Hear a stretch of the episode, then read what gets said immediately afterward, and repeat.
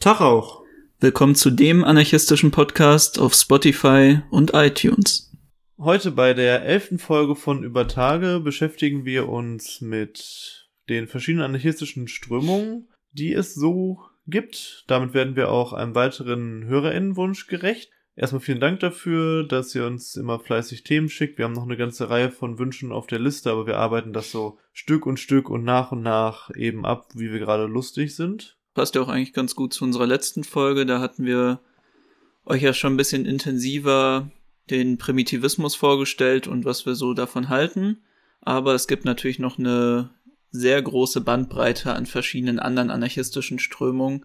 Und da werden wir sicherlich das ein oder andere Spannende heute noch zu sagen können. Dabei ist es erstmal wichtig zu sagen, dass der Anarchismus eine der vielseitigsten und breitesten Ideenlehren ist, die die Menschheit hervorgebracht hat.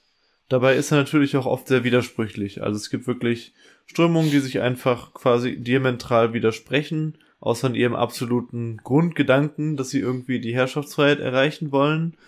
Und wir wollen heute wirklich nur einen groben Überblick geben. Also es sind viel zu viele Strömungen, um jetzt wirklich tief da reingehen zu können, sondern wir wollen einfach nur grob sagen, was die jeweiligen Strömungen auszeichnet, vielleicht noch mit ein paar, ein paar Zusatzpunkten dazu dann ordnen wir das Ganze eben aus unserer Perspektive ein, vielleicht die Wichtigkeit, wie wir das eben inhaltlich sehen und so weiter. Ja, wir werden auch nicht so eine starke historische Einschätzung und Geschichte geben, wie es jetzt vielleicht beim Maoismus der Fall gewesen ist. Wir sind auch wirklich keine Experten jetzt zu jeder dieser Ideen lehren. Da gibt es sicherlich andere Leute, die da mehr drüber wissen. Das werdet ihr natürlich auch dann merken, dass es zu manchen, manchen Strömungen ein bisschen mehr von uns geben wird und zu anderen eher weniger. Wir werden auch Strömungen aufzählen, die sich selber als anarchistisch bezeichnen und denen wir und wahrscheinlich auch die meisten anderen Anarchistinnen explizit absprechen würden, dass es Anarchistinnen sind, dass es eine anarchistische Strömung ist, aber wir werden auch das trotzdem mit behandeln und wir werden das grob aufteilen in individualistisch und kollektivistische Strömungen. Und das sind die Strömungen, die wir thematisieren wollen.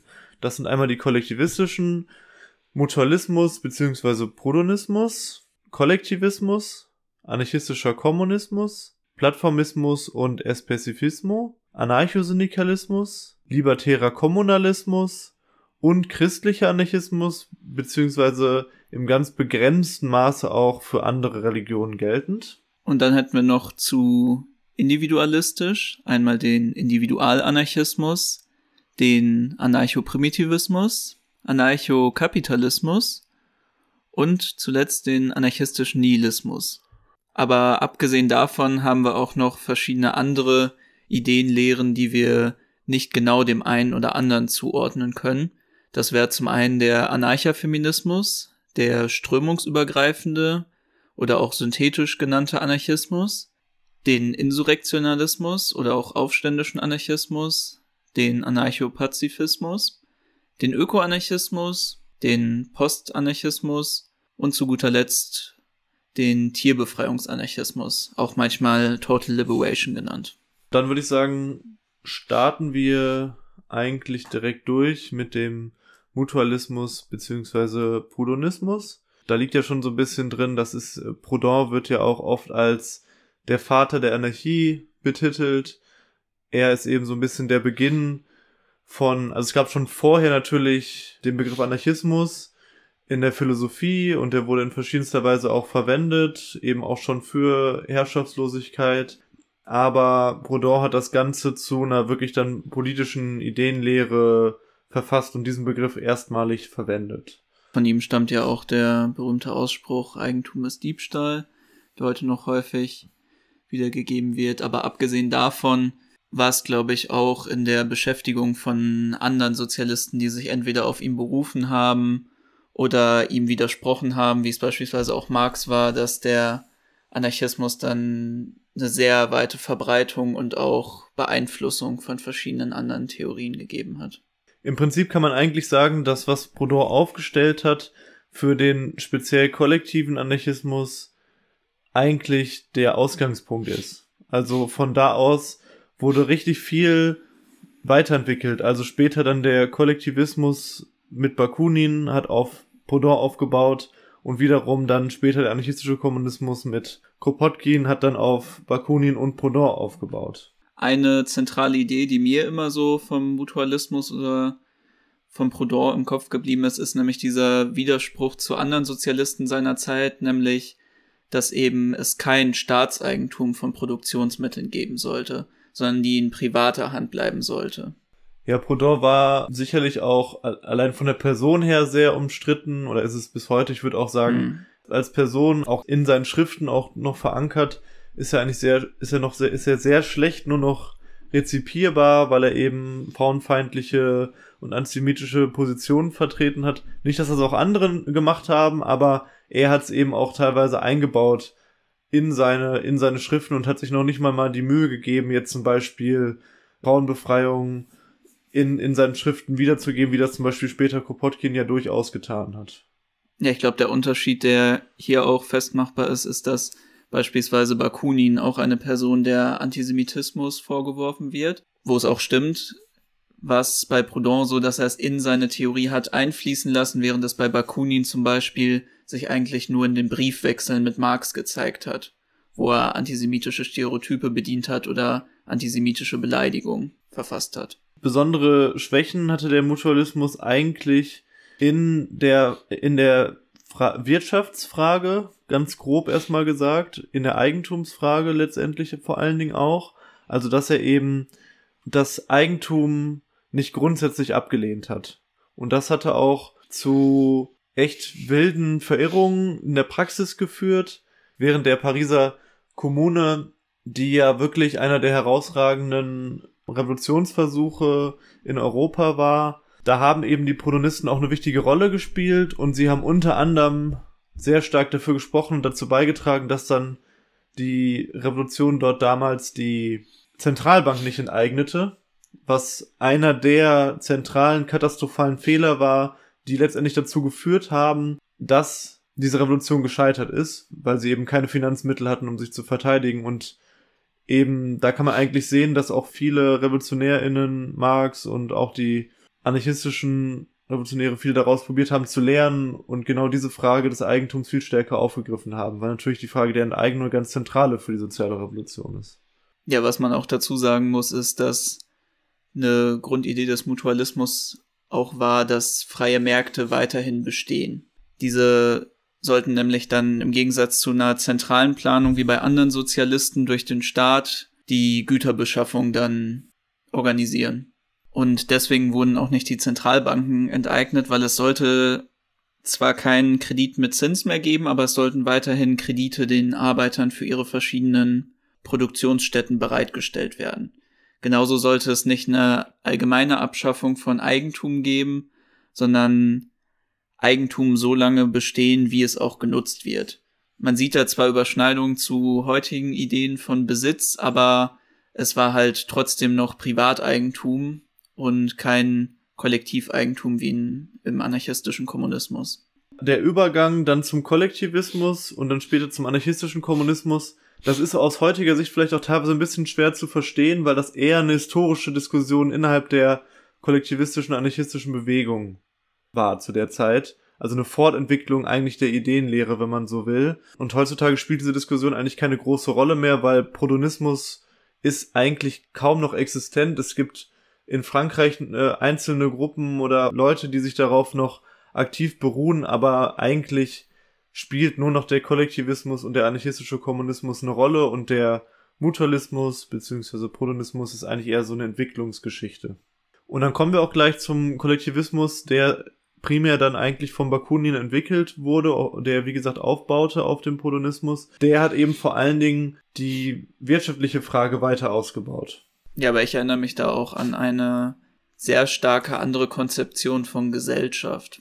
Also ich glaube, das, was ich so an kollektivistischen Schriften von Bakunin mitbekommen habe, hat mir am stärksten das Gefühl gegeben, dass es hier einen Wandel hin von dem Verhältnis von Individuum zu Gesellschaft gab.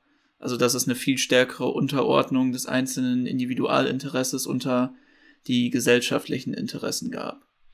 Ich kann, konnte mich da wirklich an viele Zeilen erinnern, die mir dann eher so schienen, als hätte man sie jetzt aus autoritär-kommunistischen Werken genommen. Ja, es war ja auch zu der Zeit ein lebendiger Diskurs zwischen, ja. zwischen Marx und Bakunin.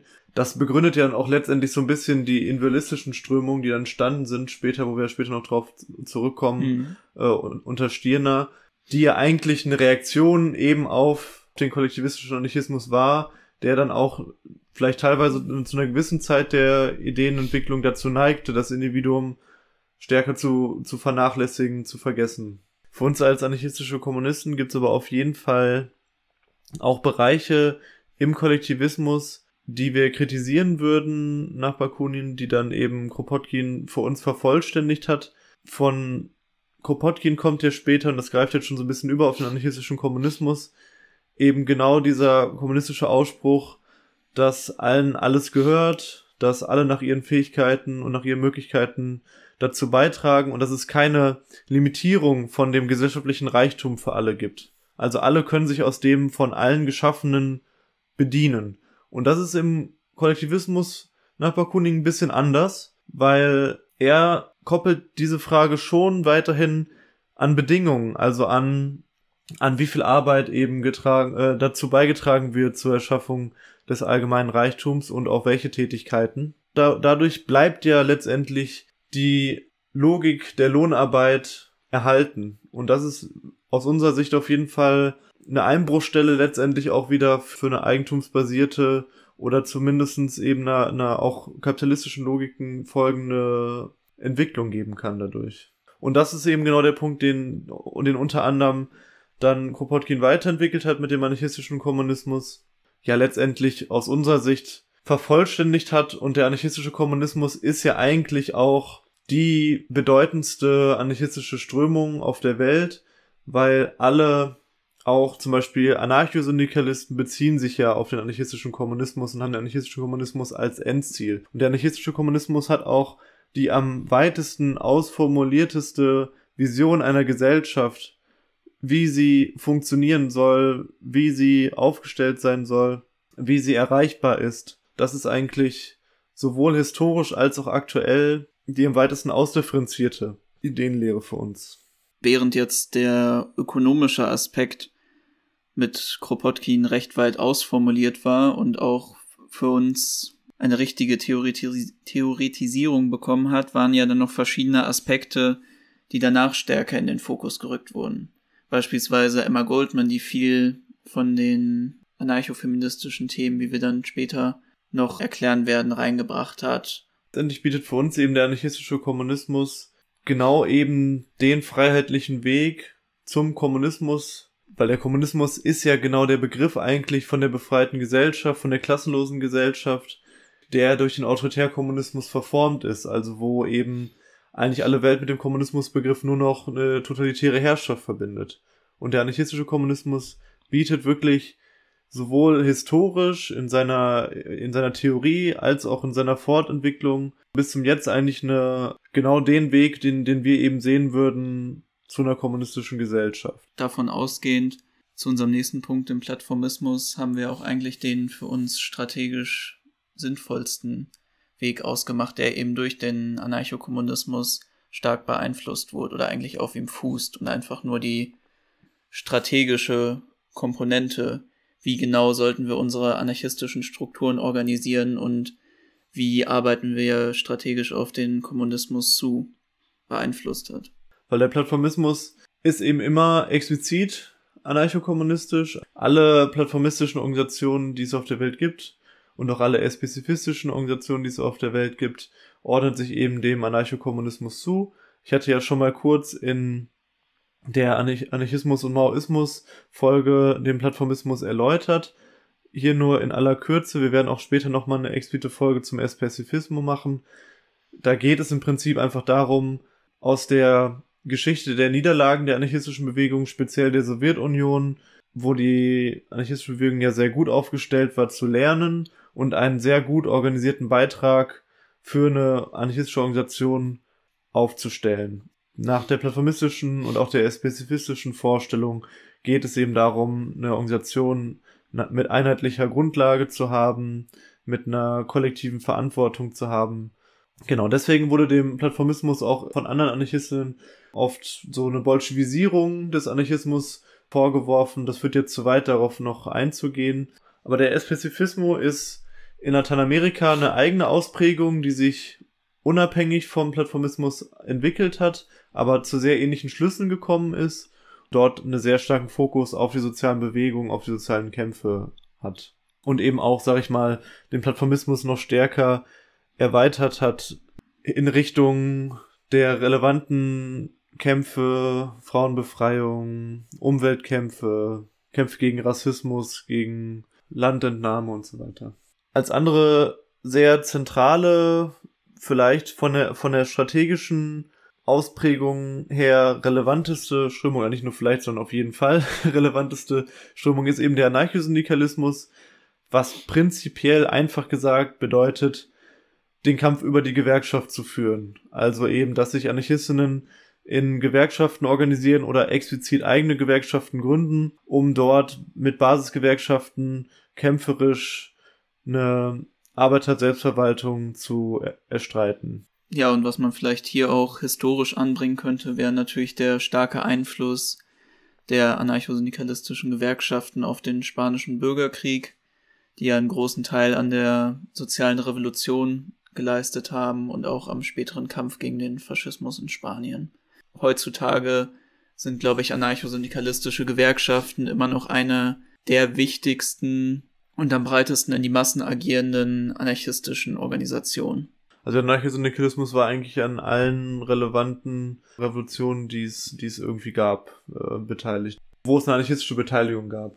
Er hat auch bestimmte Aktionsfelder einfach geschaffen, also bestimmte Sachen wie den Generalstreik zum Beispiel. Das ist einfach eine Erfindung des Anarchosyndikalismus. Wie so vieles, was eben verschütt gegangen ist in der Menschheitsgeschichte, an diesem Beispiel zu sehen, dass der Anarchismus eine, eine groß, ganz viele Errungenschaften, die heute als allgemein auch von anderen Ansätzen übernommen wurden. Auch in Deutschland haben wir ja mit dem, mit der Freien Arbeiterinnenunion mittlerweile wieder eine anarchosyndikalistische Gewerkschaft, die wirklich okay aufgestellt ist wenn man sich so den organisierten Anarchismus in Deutschland anschaut und auf einem guten Weg ist, wirklich wieder in der Lage zu sein, relevante Kämpfe zu führen und auch schon eine, Reihe von relevanten Kämpfen bestritten hat und teilweise auch erfolgreich geführt hat. Ja, und natürlich auch aktuell führt. Also beispielsweise gerade in München gegen die Buchhandelskette Walter König und auch mehrere Gewerkschaftslokale in verschiedenen Städten eröffnet hat. Wichtig ist vielleicht noch zu sagen, für, dass das nicht dass das auch klar ist für, für alle anarcho-syndikalistischen Puristen da draußen, dass natürlich die syndikalistische Gewerkschaft jetzt nicht nur eine reine Gewerkschaft ist, wie man sie jetzt vom Verdi oder so her kennt. Wie gesagt, es ist eine kämpferische Basisgewerkschaft, die den Anspruch hat, in allen Bereichen aktiv zu sein. Also auch kulturell und von der Freizeitgestaltung her und auch eine, auch natürlich anarchistische Propaganda im Allgemeinen betreibt. Also eigentlich ist der Gedanke Monarchosyndikalismus, dass dann die Gewerkschaft das zentrale Momentum in dem Wandel hin zur, zum anarchistischen Kommunismus letztendlich ist. Es werden ja auch noch andere Sachen angeboten, sei es jetzt Sachen wie Sozialberatung, Hilfe beim Jobcenter und vielleicht auch noch, was man herausheben kann, ist, dass es, dass eben nicht versucht wird, wie bei anderen Gewerkschaften, du hast gerade schon Verdi angesprochen, eine Sozialpartnerschaft angestrebt wird, in der die Gewerkschaft schon ins bestehende politische System mit eingebaut wird, sondern dass diese Gewerkschaft eben aktiv versucht, die Weichen in Richtung Revolution und sozialer Veränderung zu stellen.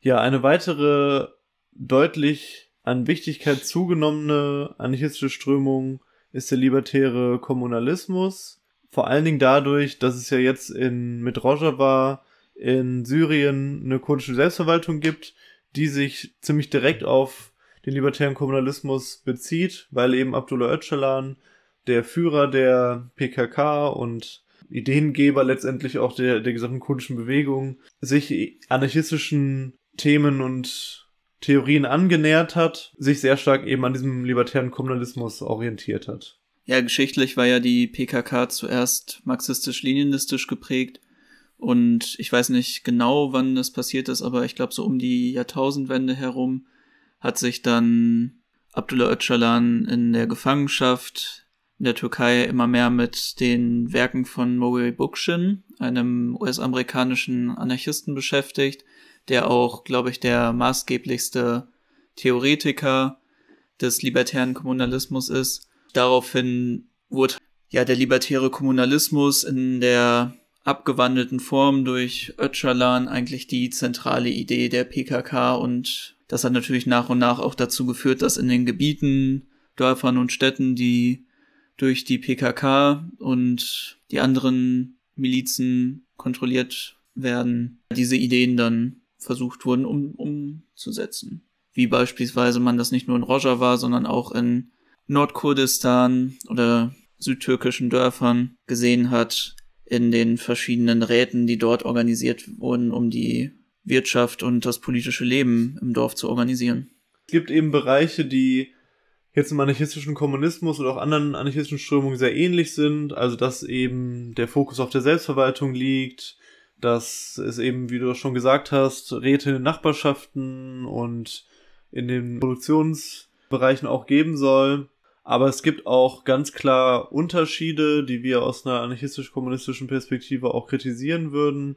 Zum Beispiel ist es ja nicht ohne Grund so, dass in äh, Rojava das Eigentum weiterhin unangetastet ist. Also es wird ja immer gesagt, ne, das ist eine, eine, eine ganz große und tolle Revolution und teilweise ist das sicherlich auch so, wenn man sich zum Beispiel die Formbefreiung anguckt, die im Kontext der Zustände der Region sehr, sehr herausragend ist. Gibt eben auch Bereiche, wo man sagen muss, da ist dann auch einfach keine Revolution zu sehen. Wie eben in der Frage der Enteignung der ähm, Großgrundbesitzer und der Fabrikbesitzer. Ich glaube, ein anderer Punkt, der auch immer kritisiert wird, ist das Verhältnis der Kommunalistin zum Staat. Weil das, was ich bis jetzt auch selber von Leuten, die nach Öcalan den Kommunalismus vertreten, gehört habe, wird auch, wie es dann auch faktisch ist, eine Koexistenz mit dem Staat nicht wirklich angestrebt, aber zumindest geduldet. Und das ist jetzt natürlich schwierig zu bewerten, wie viel davon strategisches Gerangel ist, weil man sich nun mal im syrischen Staat und im türkischen Staat befindet. Aber auch in den direkten Entscheidungen der Kommunalistin sieht man ja auch zum Beispiel eine Zusammenarbeit mit dem US-amerikanischen Staat und da auch verschiedene Gebietsabtretungen an die imperialistischen Kräfte vor Ort. Und auch ein schwieriges Verhältnis zum syrischen Staat und natürlich zum türkischen Staat, wo auch Friedensgespräche angestrebt wurden. Das ist eben nicht klar ausdefiniert, wie genau das dann tatsächlich funktionieren soll, aus dieser Koexistenz zu einer wirklich revolutionären Perspektive zu kommen. Ja, und da ist mir auch immer in letzter Zeit viel aufgefallen. Also es ist ja klar, dass der Kommunalismus eine viel größere Relevanz gewinnt, weil er eben als einer der wenigen anarchistischen Strömungen zumindestens wie gesagt, das ist davon beeinflusst, das ist ja nicht explizit anarchistisch oder so etwas, was da passiert, aber ähm, davon beeinflusst, stark an Relevanz gewinnt, weil man dann eben sagen kann, hey, wir haben halt hier so ein Beispiel und da, und das funktioniert auch in Teilen ganz gut und äh, dahin kann man halt schauen und sich dann orientieren. Und deswegen ist mir einfach aufgefallen, dass es auch in der Szene dann so ein ja, so eine identitäre Bezugnahme darauf gibt, dass dann viele Leute einfach sagen, ja, ich bin Kom Kommunalist und Anarchokommunist. Aber das sind halt schon zwei Sachen, die sehr unterschiedlich an vielen Stellen funktionieren, selbst wenn es natürlich auch viele Gemeinsamkeiten gibt und man natürlich dann nicht immer das Trennende suchen sollte. Oft scheint es so ein bisschen un untrennscharf zu sein. Ich meine, gut, man muss dazu sagen, wir beide haben jetzt auch nicht Bookchin gelesen. Wir beide haben, glaube ich, auch nicht Öcalan ausreichend gelesen, um das jetzt genau kritisieren zu können. Aber ich würde tatsächlich diese Identifikation auch auf eine Suche einfach nach einem revolutionären Wunschsubjekt führen. Früher war es halt der Kampf in Palästina, heute ist dann der Kampf in Kurdistan. Irgendwas findet man immer als radikal Linker, wo man sich positiv drauf beziehen kann. Oder irgendwelche Anarchos, die auf einmal Zapatistas sind, so. Also du findest immer irgendein Wunschsubjekt. Genau, wir haben aber auf jeden Fall vor, uns auch nochmal mit der kurdischen Bewegung zu beschäftigen und werden dann sicherlich auch nochmal genauer auf, teilweise ein bisschen auf Kommunalismus eingehen, weil das sich ja gar, weil das sich ja so ein bisschen gar nicht vermeiden lässt. Als nächstes würden wir dann zur letzten kollektivistischen Strömung kommen, das ist der christliche Anarchismus und in ganz begrenztem Maße eben, wie gesagt, auch andere Religionen. Ist auf jeden Fall ein Thema, mit dem wir uns fast gar nicht auskennen, denke ich, weil das für uns einfach nicht relevant ist. Wir sind nun mal Atheisten und, und ich würde jetzt nicht, ich würde jetzt nicht so weit gehen und sagen, okay, der christliche Anarchismus oder mal allgemeiner gesagt religiöser Anarchismus gehört prinzipiell nicht zum Anarchismus dazu oder ist prinzipiell unvereinbar. Ich finde es auf jeden Fall erstmal mit einem Fragezeichen so und ein bisschen, löst bei mir schon ein bisschen so komische Vibes aus teilweise. Ich denke, es gibt durchaus Bezugspunkte, auch im, im Christentum, in so einem Urchristentum von, auch in der deutschen Geschichte, eben Bauernaufständen und hier mit Münzer und all, und all den Geschichten, wo es, wo man auch wirklich sagen kann, okay, es gibt einen realen geschichtlichen Bezugspunkt, den man da, den man da hat von tendenziell freiheitlichen Ideen, auf denen dann auch, ja, denke ich, viel von diesem christlichen Anarchismus aufbaut. Ich glaube tatsächlich, das Hauptproblem, was ich damit sehe, ist ja nicht, dass irgendwelche Anarchisten Christen sind, Muslime oder Juden. Das ist nicht das Problem, sondern das Problem sehe ich eher darin, wenn darüber theoretisiert wird, warum wir anarchistische Prinzipien in unserem Leben brauchen und warum die Revolution notwendig ist. Ich sehe da das eigentlich wie du ähnlich, dass es historisch einfach Sinn macht, dass die Leute sich darauf beziehen, weil beispielsweise zu Zeiten der Reformation, da war ja auch einfach, da waren ja auch einfach christliche Gedanken und da waren biblische Lehren halt die weit verbreiteten Glaubensgrundsätze in der Gesellschaft und dass sich darauf dann bezogen wird von Sozialreformern oder auch einfach von den Massen, wie beispielsweise jetzt den Bauern, die Veränderung wollen, die halt nicht mehr unter diesen feudalen Strukturen leben wollen, das ist ja ganz logisch. Mhm. Sie glauben halt daran und natürlich suchen sie dann da auch ihre Begründung dafür.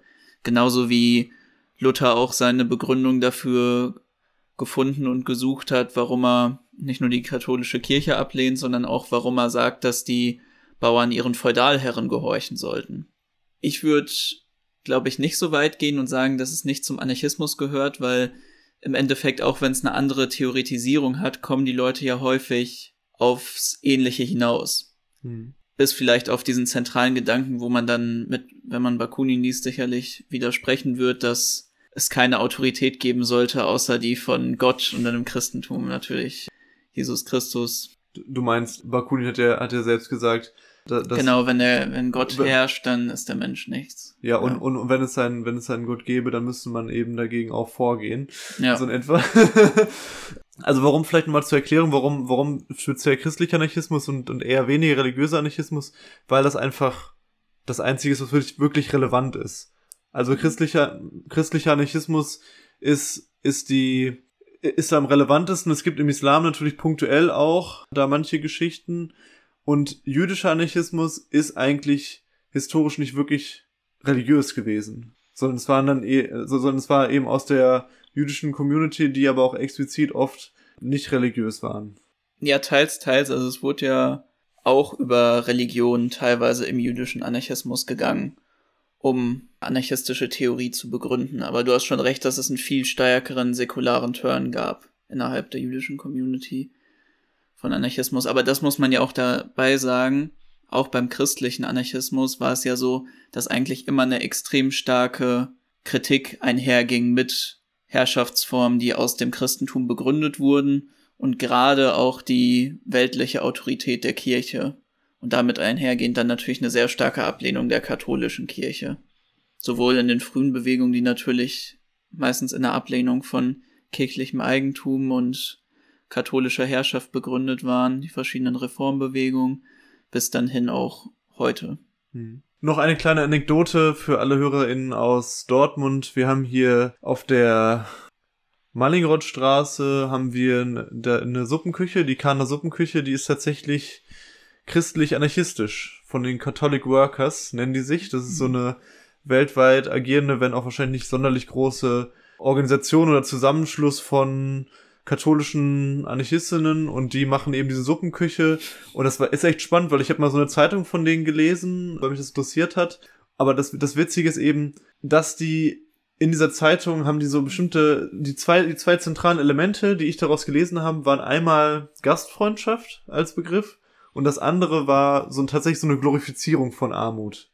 Also Gastfreundschaft hm. im Sinne von, ja, dein Haus soll immer offen sein und du sollst immer einladend sein und Leute können immer zu dir kommen und so, was ja an sich eine ganz nette Sache war, nur das Wort kam irgendwie in jedem dritten Satz vor. Hm. Und das andere ist eben, ja, diese Glorifizierung von Armut, so dieses so, dieses typische Jesusbild, sage ich mal, nur mit einem Laken bekleidet, hat er alles dahin gegeben und, und, und all, alles den Armen gegeben und ist selbst zu einem, ist von den Armen äh, dann geworden und hat aus den, die Welt aus den Augen der Armen gesehen und so weiter. Und das finde ich schon ein bisschen komisch eigentlich, weil es soll ja nicht darum gehen, dass alle arm sind, sondern es soll ja, es soll letztendlich darum gehen, dass wir letztendlich alle reich sind im besten Falle. Nee, nicht das, was heute Reichtum bedeutet natürlich, aber das war einfach, hatte so, einen so einen komischen Vibe so ein bisschen. Also ich verstehe das voll und ganz, aber ich denke, was man da wirklich verstehen muss, ist, dass das ja auch einfach historisch begründet war, wenn jetzt der Bonzen Bischof da eigentlich in seinen seidenen Kleidern ja. und mit dem großen Goldkreuz um den Hals dann gepredigt hat, ein guter Christ zu sein. Und dann der bettelarme Bauer da stand, dass man dann das ins Feld führt, auch wie Jesus selber gelebt hat und diese Armut dann eigentlich glorifiziert. Ich glaube, das ist ein recht naheliegender Punkt, um halt der Kirche und ja ihren Machenschaften zu widersprechen. Aber wenn euch mal so eine Hand Zeitung in die Hand fliegt, dann liest die am besten mal durch, weil vielleicht habt ihr ja dann ähnliche Fragezeichen, wie das bei mir so vom Gefühl her aufkam. Und, und vielleicht noch als spannende Leserempfehlung dazu, was mir wirklich eine interessante Perspektive auf so religiöse, sozialrevolutionäre Bewegung gegeben hat, ist das Buch Caliban und die Hexe. Da geht's natürlich auch viel um Hexenverfolgung und feministische Bewegung im Spätmittelalter und natürlich wird dann, gibt es später auch noch einen Bezug auf Kolonialismus. Aber gerade diese Heretikerbewegung und diese sozialrevolutionären christlichen Reformbewegungen werden da sehr gut veranschaulicht und geben eine spannende Perspektive auf das ganze Thema. Gut, kommen wir aber jetzt zu den individualistischen Strömungen. Da beginnen wir mit dem Individualanarchismus, wie soll das anders sein? Und da hatten wir ja schon kurz angeschnitten, dass das so ein bisschen begründet ist auf Max Stirner, der dann als Reaktion innerhalb der geschichtlichen Diskussionen und Fortentwicklung der Theoriebildung innerhalb des Anarchismus eben ja eine sehr krasse Position mit der einzige und sein Eigentum herausgebracht hat, wo das schon auf jeden Fall an der Schwelle von, dass man das noch anarchistisch nennen kann, teilweise war, auch wenn es natürlich jetzt im Individualanarchismus nach Stirner jetzt nicht darum ging, alles komplett alleine und komplett individualisiert zu sein, sondern der Individualanarchismus hat auch schon freiwillige Zusammenschlüsse vorgesehen und hatte schon die grundsätzliche Veränderung der Gesellschaft im Sinn. Ja, wie wir auch am Anfang einmal gesagt haben, man muss das wirklich auch als starke Antwort auf die verschiedenen kollektivistischen Strömungen sehen. Ich denke, dafür hat es einen wertvollen Beitrag geleistet, indem es einfach das Individuum wieder nach vorne gehoben hat und auch verschiedene, ja, würde ich schon als teils reaktionäre Tendenzen innerhalb des kollektivistischen Anarchismus bezeichnen, gegeben hat. Ansonsten stimme ich dir in der Einschätzung eigentlich zu. Der Individualanarchismus war ja auch schon immer eher es ist nicht so, dass er nicht bedeutsam war. Er hatte nur in sehr speziellen Milieus Verbreitung. Zum Beispiel in künstlerischen Milieus, in, in, ja, beim, bei Musikern, beim, bei Malern, bei MalerInnen und so weiter. Also eher schon in einem intellektuelleren Milieu. Natürlich gab es auch im kollektivistischen Anarchismus immer Leute wie jetzt natürlich zum Beispiel Bakunin, Kropotkin und so weiter selbst, die, die ja aus dem Adel stammen. Aber da war schon die meiste Verbreitung. Ich weiß, es gab natürlich auch dann Ansatzpunkte, zum Beispiel mit, mit dann eben der ganzen Phase von der Propaganda der Tat, also Anschlägen auf äh, einzelne Repräsentanten des Staates und so weiter, die dann oftmals von einfachen Arbeitern umgesetzt wurden, klar, ist im Vergleich historisch gesehen schon deutlich stärker gewesen. Ja, aber ich glaube, das ist, weswegen ich dir auch gerade so widersprechen wollte, ist, weil das überhaupt in die Öffentlichkeit am, breitens, am breitesten getragene Sichtbarkeit von Individualanarchismus bedeutet hat. Hm. Eben nicht die kollektive revolutionäre Tendenz innerhalb von Gewerkschaftsbewegungen, Streiks oder großen Aufständen, der Individualanarchismus hat sich ja vor allem eben über diese Sachen der Propaganda der Tat, der Tyrannenmorde, der Bombenanschläge bemerkbar, bemerkbar gemacht. Und ich meine ja. damit ja auch natürlich sehr praktisch für den Staat das Bild des Anarchisten für Jahrzehnte oder Jahrhunderte geprägt. Darf man eben nicht vergessen, dass auch wenn es stimmt, dass eben diese, diese dunkle Phase der, der wirklich der Verirrung innerhalb der anarchistischen Bewegung, wo dann also querbeet alle, fast alle oder sehr viele auf jeden Fall, selbst Bakunin dann ja auch auf diesen Zug aufsprang und eben die Propaganda der Tat für eine sehr kurze Zeit propagierte, weil es eben jetzt ein neues Mittel war, sag ich mal, wo, wo erstmal Hoffnung drin lag, dass man aufgrund der Niederlagen, die man errungen hatte und aufgrund auch einer gewissen Hoffnungslosigkeit, dass man trotz großer Massenorganisationen nicht, nicht den großen Umsturz erreichte, dann einfach mit dem Ausschalten von einzelnen Repräsentanten und der, ja, den großen Aktionen, die öffentlichkeitswirksam sind, damit was erreichen könnte. Auch wenn man da sagen kann, das ist ein dunkles Zeitalter und das ist die, die Hochphase davon ist überwunden, muss man ja schon sagen, dass es bis heute nachwirkt. Also es gibt bis heute und durchgehend durch die Geschichte diesen Individualterror gibt es einfach im Anarchismus. Und der ist eben auch sehr stark von diesem individualistischen Gedanken dann oft geprägt. So wie wir dann ja später nochmal feststellen werden mit dem Primitivismus oder Nihilismus. Ich würde ja auch tatsächlich widersprechen, dass das nur aufgrund der Theoretisierung passiert ist, weil nee, Akte von Individualterror gab es eigentlich in jeder Bewegung und ich denke, es ist immer naheliegender und sehr einfach umsetzbarer Punkt als einsamer Märtyrer, einsamer Wolf, seine kleine Anschlagsserie durchzusetzen, um aus dieser eigenen Ohnmacht herauszukommen und um überhaupt direkt erstmal was umsetzen zu können, was eben nicht langjährige Planung und langjährigen kleinschrittigen Aufbau mit vielen Rückschlägen bedeutet.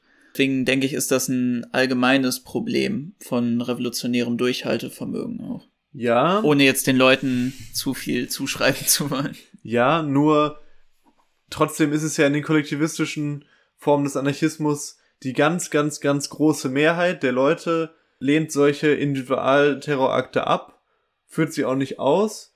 Und es gibt dann eben bestimmte Situationen, auch in den Kämpfen des kollektivistischen Anarchismus, wenn man das jetzt so zusammenfasst, wo auch Individualterrorakte verübt wurden. Jetzt als Beispiel, ein Streik von ArbeiterInnen wurde, wurde blutig niedergeschlagen und irgendwie 100 Arbeiter wurden erschossen.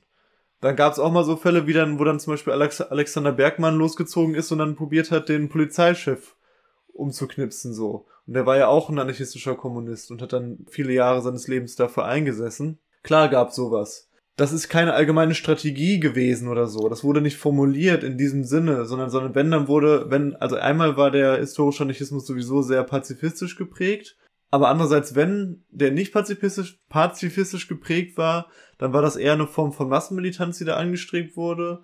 Oder Massensabotage oder so etwas. Und eben im, im individuellen Anarchismus war es völlig verbreitet, eben über lange Zeit und, und auch bis jetzt, dass so individuelle Terrorakte ein ja, normales Repertoire der Durchsetzung der Ziele ist. Und das, das wollte ich einfach nur so ein bisschen aufmachen, ne?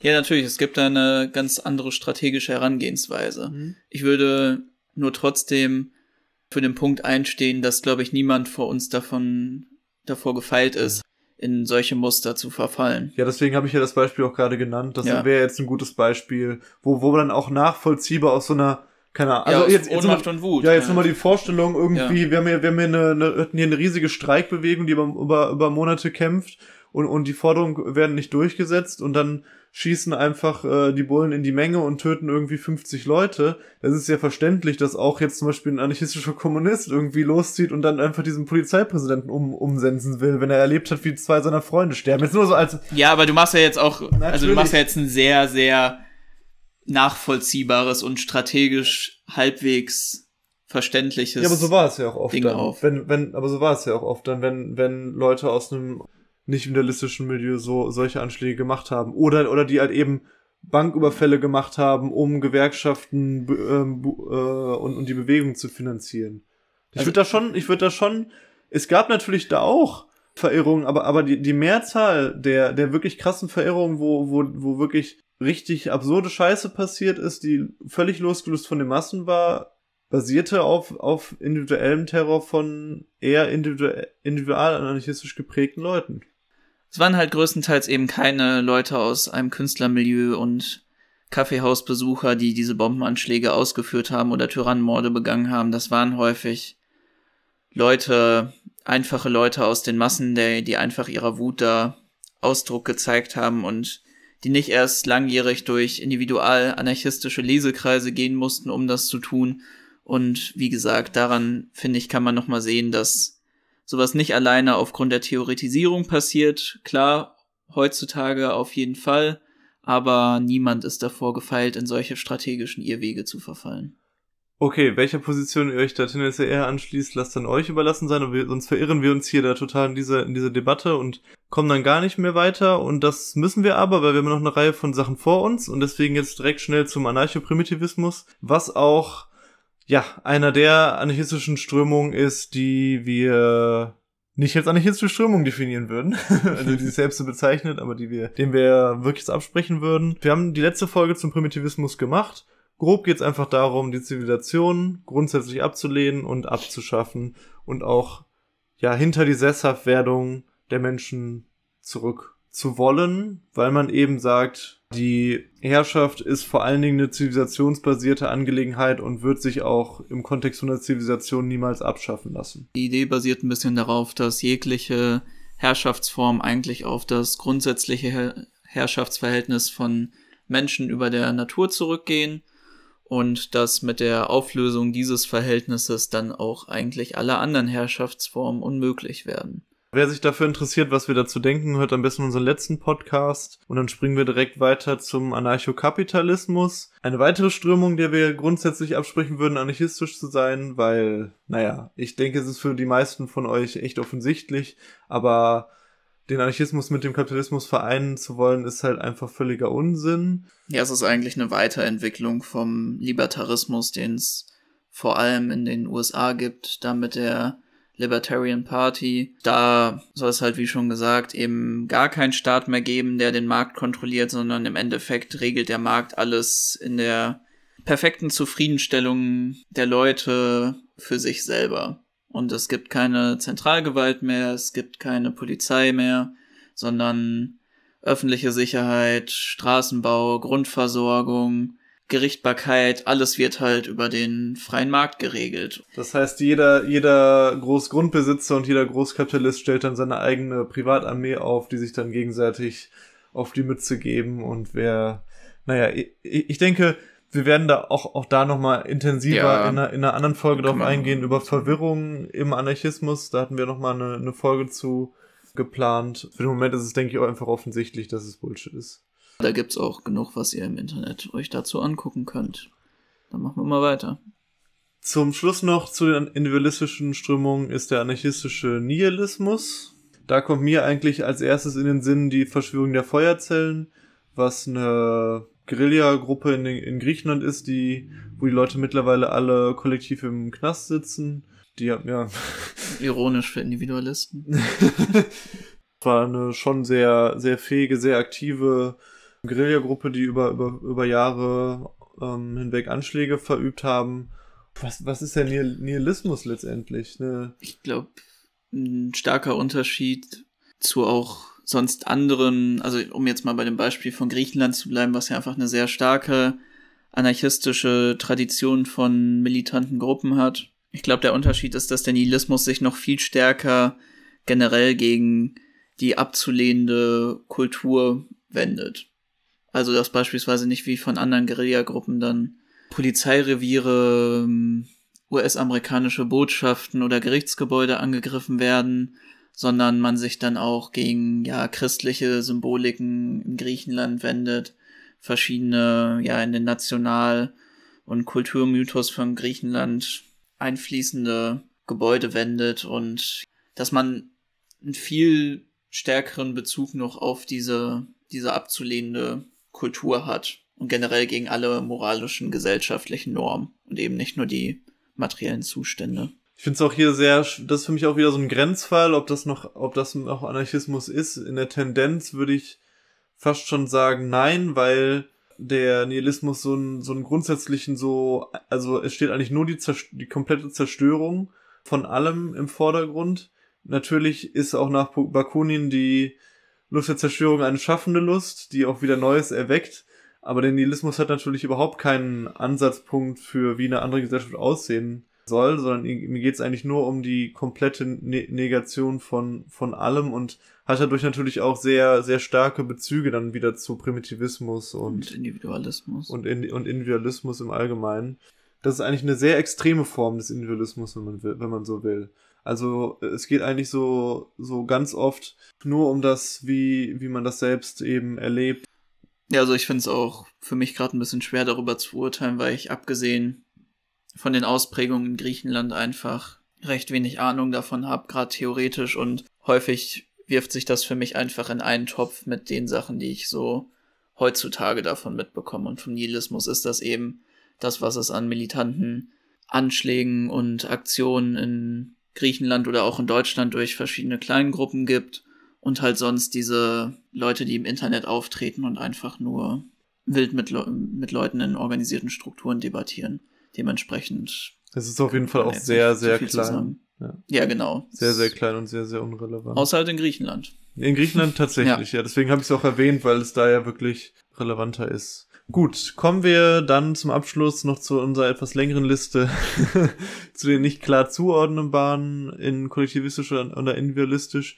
Und da haben wir als erstes den Anarchafeminismus. Ich glaube, das ist, also Anarchafeminismus würde ich hier jetzt auch zusammen mit Ökoanarchismus nennen.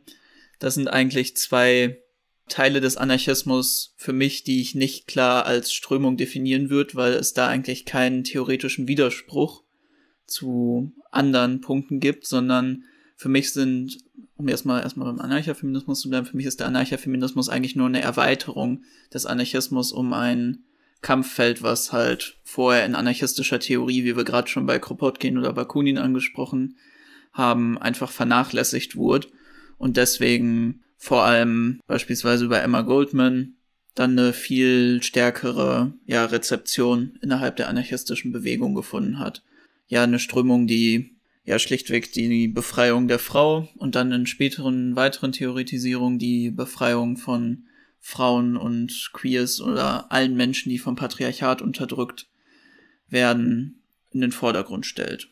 Ich finde es auch wichtig, so, dass bis heute wichtig, dass, dass eben Strömung oder, oder Erweiterung, je nachdem, wie man das jetzt eben nennen will, in, in einem zentralen Fokus steht, die eben allen anderen Strömungen zu, äh, wichtig sein muss und, und, und die von allen anderen Strömungen wichtiger Teil sein muss, weil es eben sonst diese Defizite automatisch gibt. Also ich, ich würde es eben, das ist eben das Problem, das ist ja auch die Kritik letztendlich vom Anarchofeminismus, eigentlich sollte der Feminismus ein elementarer und selbstverständlicher Teil des Anarchismus sein. Und es gibt eigentlich auch gar keinen Widerspruch dazu inhaltlich, sondern es passt perfekt zusammen. Aber ist es eben nicht. Deshalb muss es eben immer speziell herausgestellt werden und leider eben auch oft von Frauen und Queers immer wieder erkämpft werden und immer wieder Räume geschaffen werden, um das genau durchzusetzen. Und da finde ich es eben leider schade, dass der Anarchofeminismus speziell im deutschsprachigen Raum, aber auch in anderen Teilen der Welt sehr, sehr schwach aus, ausdefiniert ist. Es gab ähm, natürlich bis zu einem gewissen Punkt wurde er definiert, aber in Deutschland ist, glaube ich, das, die letzte Aktualisierung irgendwie in den 70ern oder so erschienen. Also es gibt da sehr wenig Fortbildung dieser, dieser Theorie, was es noch schwieriger macht, als davon als eigenständige Strömung zu sprechen. Im englischsprachigen Raum ist es ein bisschen anders natürlich. Was mir jetzt gerade noch dazu eingefallen ist, was wir, glaube ich, gar nicht notiert hatten, ist der schwarze Anarchismus oder generell Rassismus kritischer Anarchismus, der ja aus einer ähnlichen Perspektive dann gekommen ist, nämlich dass Rassismus in einem großen Teil der europäischen anarchistischen Tradition auch keine große Rolle eingenommen hatte oder häufig vernachlässigt wurde, außer halt ja in den Formen von ethnischem oder religiösem Hass innerhalb der europäischen Gesellschaften. Ja, und dann gerade aus einer US-amerikanischen schwarzen Perspektive oder einer Perspektive der Kolonisierten ein eigener Anarchismus formuliert wurde, der sich eben diesen Raum genommen hatte, der sonst in der europäischen Theorie ihnen verwehrt wurde und dann ja eine eigene anarchistische Analyse von Kolonialismus und Rassismus gegeben hat. Als nächstes hatten wir da den Ökoanarchismus. Du hast es ja gerade schon angesprochen. Da verhält sich auch ähnlich wie, wie zu den äh, beiden anderen genannten Themen. Der ökologische Anarchismus versucht da einfach dieses Thema zu einem zentralen, wichtigen Punkt innerhalb des Anarchismus zu machen. Ich würde das auch natürlich teilen, weil es allein die, die weltweiten Zustände und der Klimawandel einfach hergibt, das nötig macht. Aber es geht natürlich auch um, um mehr in dieser Sache. Es geht jetzt nicht nur um die aktuelle Situation, sondern es geht ja, historisch war ja schon immer, dass auch ein Teil vom Anarchismus, es gab Menschen, die vegetarisch gelebt haben, als, also wahrscheinlich war der Anarchismus auch mit einer der ersten Ideenlehren, wo das so ein Teil war, wo dieses ganze alternative Leben und auch jetzt zum Beispiel auch so Nacktheit und alles wirklich zelebriert und gelebt wurde und einfach auch mit ökologischen Fragen verbunden wurde. Aber natürlich hat dieser ökologische Anarchismus nochmal mehr an Relevanz gewonnen durch die allgemeine Situation und dann auch natürlich durch so den ähm, libertären Kommunalismus. Kommunalismus. Und ich denke auch, was, was auch noch nicht unrelevant ist, ist ja schon, dass der Anarchismus ja historisch gesehen oft sehr stark entweder mit der Bauernschaft verbunden war oder mit ja einem klassischen Industrieproletariat in vielen Ländern. Dort haben eigentlich auch ökologische Fragen auch eine Rolle gespielt. Also zum Beispiel aus, äh, aus Dortmund, aus dem Ruhrgebiet kenne ich es eben, dass dann zum 1. Mai immer ins Grüne hinausgezogen wurde und diese, dieses ganze Morast von den, von den äh, Bergbetrieben wurde als eine, eine Form von großer Belastung empfunden, aus der man halt versuchte zu entfliehen. Und da war die Natur auch immer ein hohes Ideal. Also man kann das schon durch eigentlich querbeet alle anarchistischen Strömungen sehen. Aber es ist natürlich trotzdem nochmal was anderes, als wenn du das zu einem zentralen Moment deiner, deiner Politik machst und das auf die heutigen Zustände eben, eben anpasst. Eben dann auch so, da gibt's ja dann auch so grundsätzliche Hinterfragungen von dem Verhältnis des Menschen zur Natur und so weiter. Zum, zur, zu den zu Tieren und so weiter. Ja, du hast ja das auch eigentlich schon in den verschiedenen Punkten angesprochen. Es geht ja darum, ein anderes Verhältnis vom Menschen zur Natur zu schaffen, wieder ein viel naturnäheres. Nur halt, dass man schon sagen kann, dass die ökoanarchistische Bewegung ja viel breiter aufgestellt ist und es deswegen nicht so eine klare Theoretisierung wie im Anarchoprimitivismus gibt, wo explizit gesagt wird, so und so hat das Verhältnis von Mensch zu Natur zu sein. Ja. Aber was man, glaube ich, noch herausheben sollte, ist, dass wir ja mit der jetzigen Klimabewegung und vor allem jetzt mit dem Hambacher Forst und dem Danneröder Forst in Deutschland zwei, vor allem im Hambacher Forst, sehr stark anarchistisch geprägte öko-anarchistische Kämpfe gibt. Ja, und noch mehr, es gibt ja noch mehr Waldbesitzung. Natürlich, aber, ja. aber das sind so die zwei Präsenten. Ja.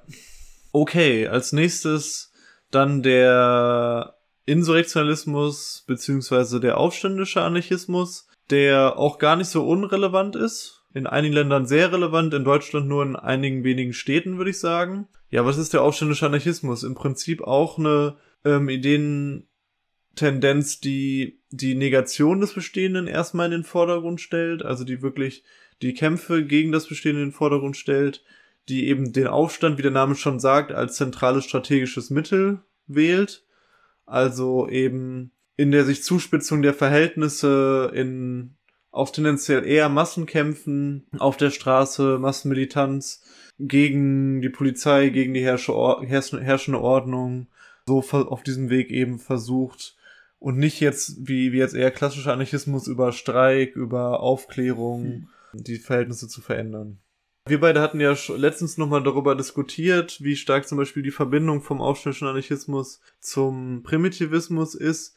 Also auch im Aufständischen deswegen haben wir gesagt, dass es nicht so klar zuordnenbar ist, hm. gibt sowohl eher kollektivistische Ansätze, die auch mit ja, anarchokommunistischen Prinzipien vereinbar sind, als auch eher individualistische Tendenzen. Deswegen ist es sehr, auch ein sehr breites Feld. Ich denke, es ist, was wir auch beide gemerkt haben, teilweise auch einfach ein bisschen undurchsichtig und schwer jetzt klar zuzuordnen, hm. was genau jetzt alles eher aufständisch anarchistisch ist oder auch eher aus einem klassisch autonomen Milieu stammt oder von anarcho-primitivistischen Gruppen, weil da einfach die Publizierung und die Öffentlichmachung von verschiedenen Aktionen und theoretischen Blättern der einzelnen Gruppen schwierig ist. Mhm. Ich verbinde mit dem Aufstandsanarchismus auch viel so eine Form von emotionaler und auch oft philosophischer Auseinandersetzung mit allem, was so mit Herrschaft auch im Alltag und mit sich selbst mit den Zuständen zu tun hat. Also so dieses, dieses Knast im Kopf angreifen, so dieses, was es so bedeutet im Alltag, diesen Zuständen ausgeliefert zu sein, die Kontrollen in der Bahn, die, die Zumutungen auf dem Amt und so weiter.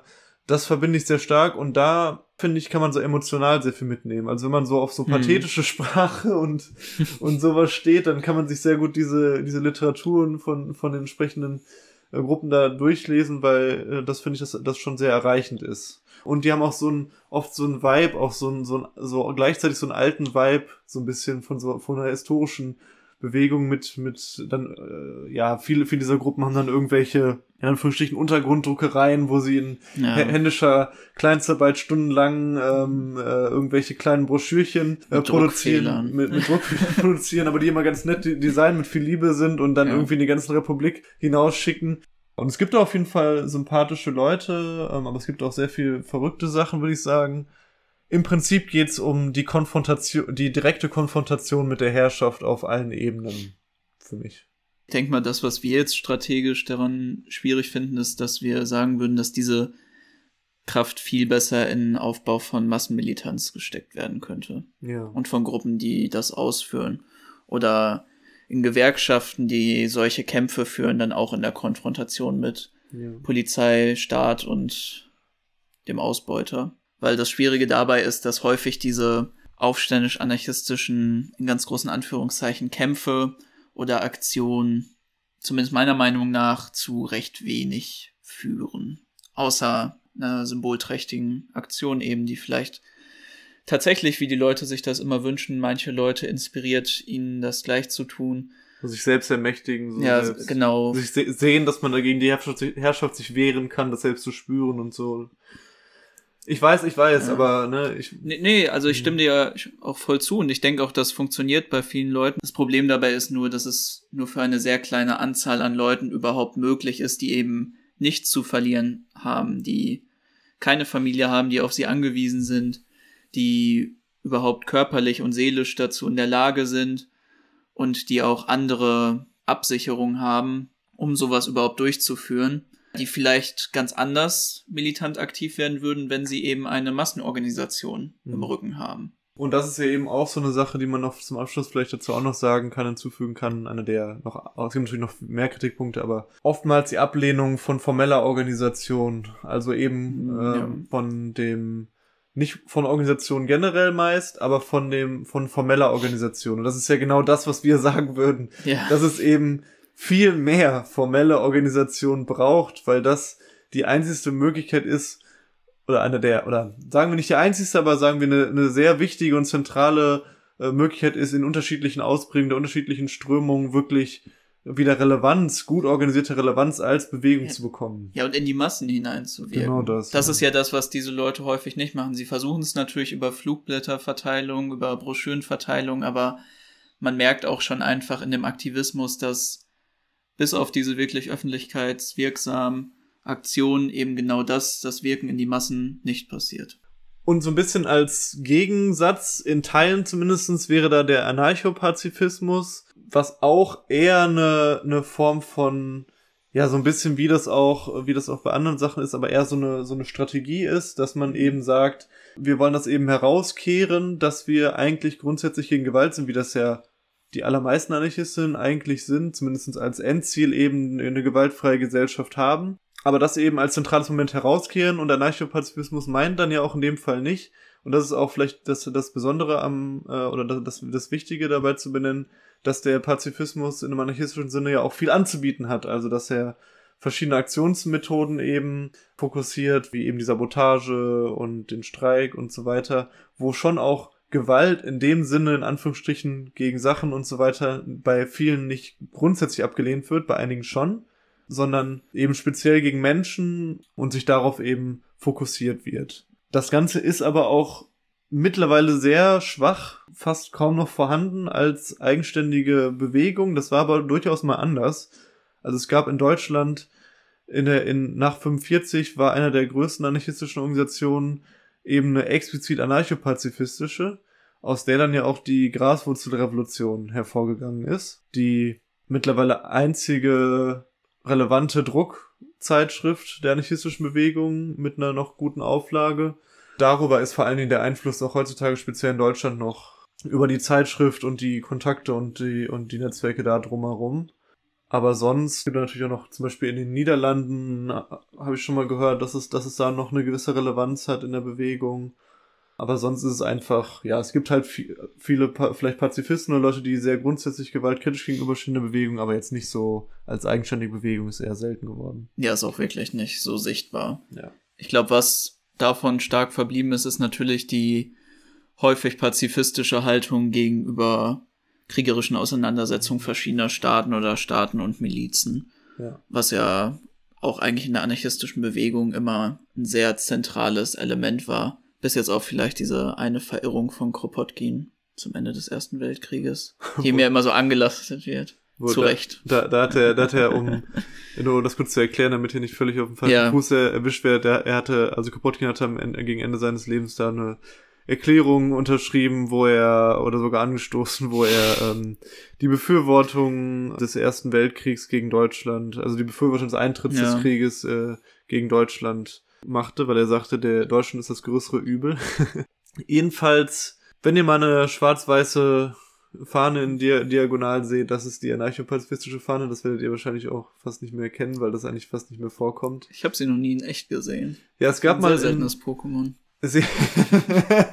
es, gab mal in äh, Köln eine anarcho-pazifistische Jugend tatsächlich vor einigen Jahren, die dann Hm. auch in unserer Lokalföderation war, aber die gibt's nicht mehr. Die hatte sich dann nach einer Zeit auch umbenannt und hatte dann diesen Pazifismus nicht mehr so im Vordergrund. Dann noch der strömungsübergreifende bzw. synthetische Anarchismus.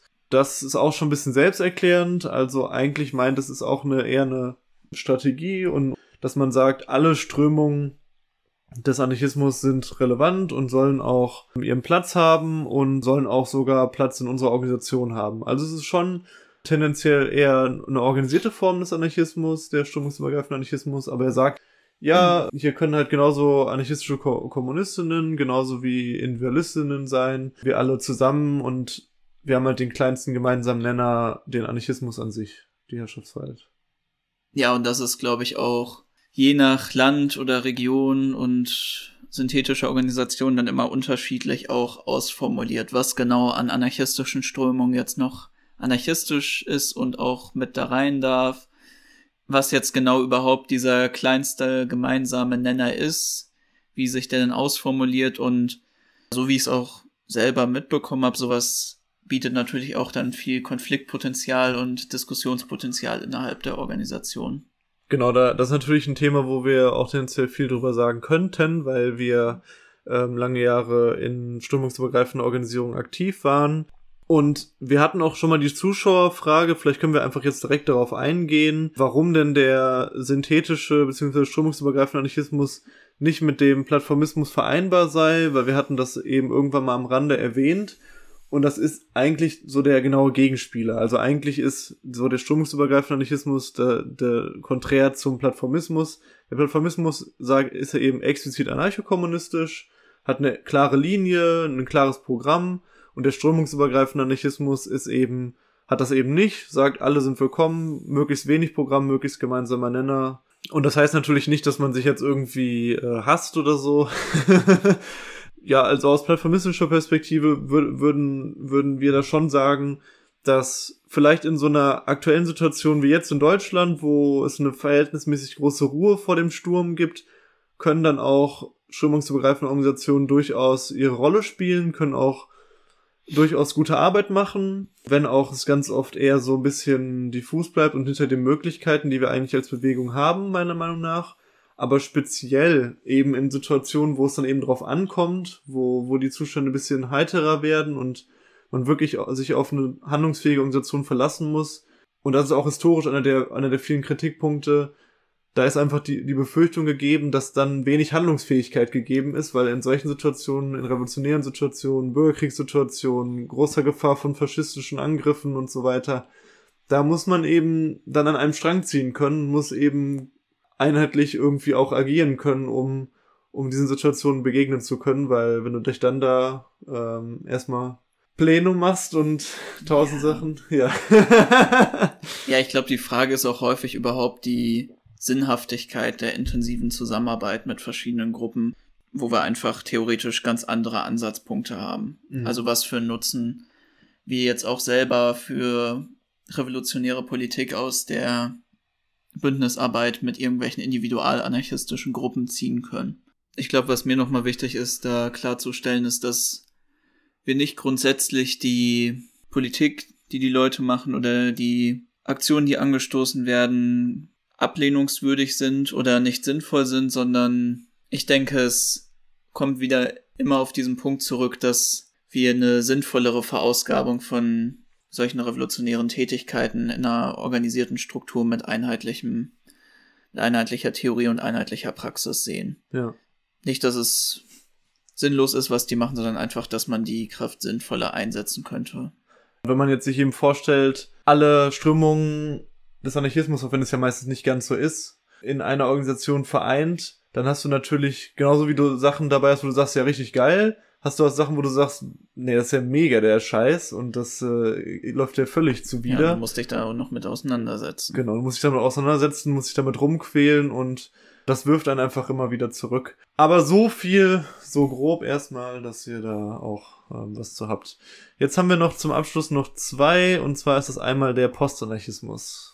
Warum zeigst du so auf mich? Was soll ich dazu sagen? also wir haben beim letzten Mal auch schon drüber geredet und ich habe halt nochmal klar gemacht, dass ich eigentlich von diesen ganzen Postströmungen keine Ahnung habe, irgendwie was jetzt, also sowohl klar jetzt Leute, die sich eher als Post-Antideutsch begreifen, da kann ich noch ungefähr was zu sagen, weil ich mit denen zu tun hatte, aber auch alles, was so in diese Richtung von ja postautonom, postanarchistisch geht, da das habe ich mal gehört, aber wirklich Ahnung davon habe ich nicht, nee. Ja. Ich weiß nicht, hast du da die, die, große Ahnung, was jetzt unter Postanarchismus so alles publiziert wird? Ich nee. finde, das hört sich, das ist auch meistens einfach so recht wild, was da ja. so alles so drunter gepackt wird. Also meine Wahrnehmung bisher war, ich habe auch wenig Ahnung dazu, war, okay, ähm, es sagt eben, ja, der klassische Anarchismus, so der, der historische Anarchismus, der ist zwar von seinem Grundannahmen weiterhin korrekt, aber eigentlich ist er nicht mehr anwendbar auf die heutige Zeit und wir müssen eben was ganz Neues auf die jetzige Zeit entwickeln. Was dann sicher erstmal kein falscher Gedanke ist, so, dass man sagt, äh, wir müssen das fortentwickeln. Ich würde sehr stark widersprechen, dass das nicht mehr anwendbar ist, weil ganz viel ist extrem anwendbar und man, man ist immer überrascht, wenn man so liest, okay, der Text ist wirklich 100 Jahre alt, das könnte ich halt genauso heute schreiben. Das, das ist ja eigentlich genauso wie beim Postmarxismus. Da geht das, schlägt das ja häufig in eine ähnliche Kerbe. Ja. Und da war es dann auch so, wenn du das erstmal Marx liest, dann denkst du, oh, ist eigentlich recht. So, ist eigentlich ziemlich anwendbar auf heute. Ja.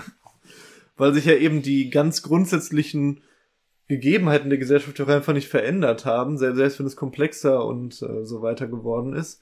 Aber ihr merkt, wie gesagt, wir können da nicht so viel zu sagen.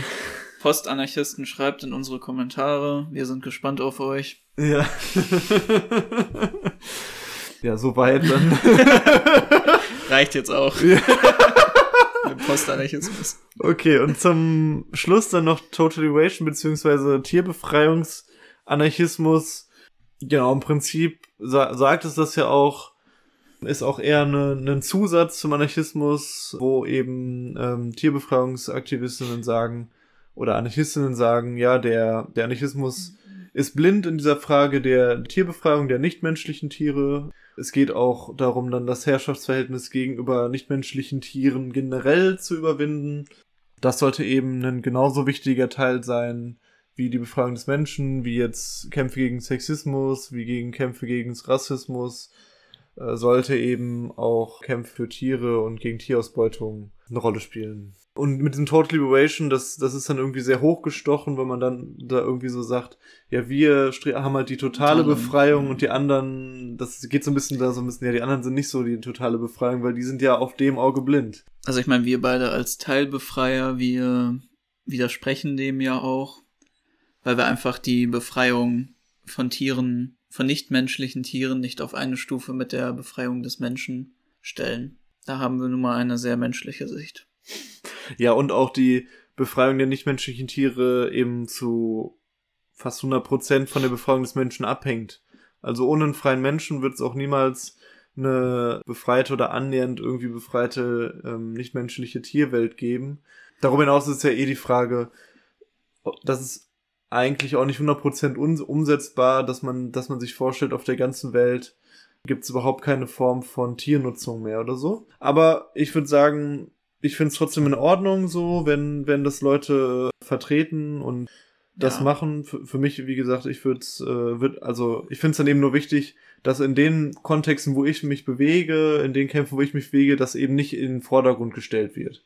Also das ist so das Einzige für mich, wenn, wenn das so, ähm, wenn das so in, in den Vordergrund gestellt wird oder, oder dann auch moralisiert wird oder so, dann finde ich es wird eben schwierig, aber ansonsten ist es für mich völlig in Ordnung, wenn auch explizite Kämpfe dazu geführt werden. Oder also teilweise ja. sogar ja wichtig, wenn man an, an Massentierhaltung, Kämpfe gegen Massentierhaltung denkt. Das ist ja auch eigentlich der Punkt. Vielen für diese Leute den reformistischen Forderungen stimmen wir ja auch zu. Wir möchten ja auch einen anderen Umgang mit nichtmenschlichen Tieren. Wir fordern den. Ich glaube, was man auch noch dazu sagen kann, ist, dass es teilweise Überschneidungen mit dem Anarchoprimitivismus gibt, aber man das jetzt irgendwie nicht als deckungsgleich betrachten darf, weil es auch ganz viele tierbefreiungsanarchistischen Leute gibt, die eben trotzdem eine anarchokommunistische Theorie vertreten. Und gerade bei uns in der Region, glaube ich, waren wir, hatten wir bis jetzt eigentlich vergleichsweise gute Erfahrungen gemacht. Sehr viele sehr nette Leute. Auch ein paar schlechte. aber es bleibt ja nicht aus. eine positive Brücke schlagen. nein, nein, aber das bleibt ja nicht aus. Ist ja auch, ist ja der, der Diskurs und die Unterschiede sind ja auch an, an vielen Punkten wichtig. Also auch, deswegen, das seht, das seht ihr vielleicht auch an, an dem Podcast heute und auch an, an wie wir dazu stehen. Auch wenn wir Plattformisten sind und, und da für uns eine, so explizite Vorstellung haben, uns ist die Vielseitigkeit der Bewegung wichtig so, ja. und uns ist wichtig, das ist eine Sache, die den Anarchismus auszeichnet. Es gibt wirklich Verirrungen, wo, wo wir uns auch wünschen würden, dass der Anarchismus sich deutlicher, viel deutlicher positioniert und sagt, so geht's nicht. Das delegitimiert unsere Ideen, unseren Kampf. Aber die Vielseitigkeit und auch das Aushalten von, von Widersprüchen äh, und das, das Vorhandensein von verschiedenen Perspektiven ist auch total wichtig. Nur für uns ist es eben in der eigenen Organisation und in der eigenen, ähm, in, den, in den eigenen explizit anarchistischen Kämpfen immer so ein zweiseitiges Schwert, wo wir auch häufiger sagen, manchmal ist es auch gut, wenn wir dann nur unter Anarchokommunistinnen sind, weil wir dann eben eine größere Möglichkeit, bessere Möglichkeit haben, effektiver zu kämpfen. Ja, was mir auch nochmal wichtig ist hervorzuheben, auch in plattformistischen Organisationen haben wir nicht alle eins zu eins genau die gleiche Meinung. Ja. So, es werden auch bei uns Debatten beispielsweise zu Tierbefreiungsanarchismus geführt. Anarchistische Theorie befindet sich immer in einem Wandel. Anarchistische Theorie und Analyse müssen sich immer an die neuen Gegebenheiten anpassen. Und es wird nie eine abgeschlossene anarchistische Theorie geben, weil es nicht eine abgeschlossene menschliche Welt irgendwann geben wird. Ja, und in diesem Sinne erfindet sich der Anarchismus auch irgendwo wieder neu. Gleichzeitig müssen wir aber auch bei dieser Neuerfindung die Kernpunkte und die Kerneigenschaften des Anarchismus verteidigen und immer wieder herauskehren. In diesem Sinne hoffen wir, dass wir euch da einen, aus unserer Perspektive einen ganz guten Einblick gegeben haben. Was es alles so gibt, ist jetzt auch ein bisschen länger geworden. Wenn euch nochmal zu, zu einer Strömung mehr interessiert, lest entweder, was wir euch da verlinken, oder stellt uns Fragen, dann gehen wir nochmal in einem QA darauf ein. Und wir hoffen, es hat euch soweit gefallen, ne? Ja, und gerade gerne aus eurer anarchistischen Perspektive würden wir natürlich Rückmeldungen zu unserer Darstellung hören. Und in diesem Sinne. Glück auf! Glück auf!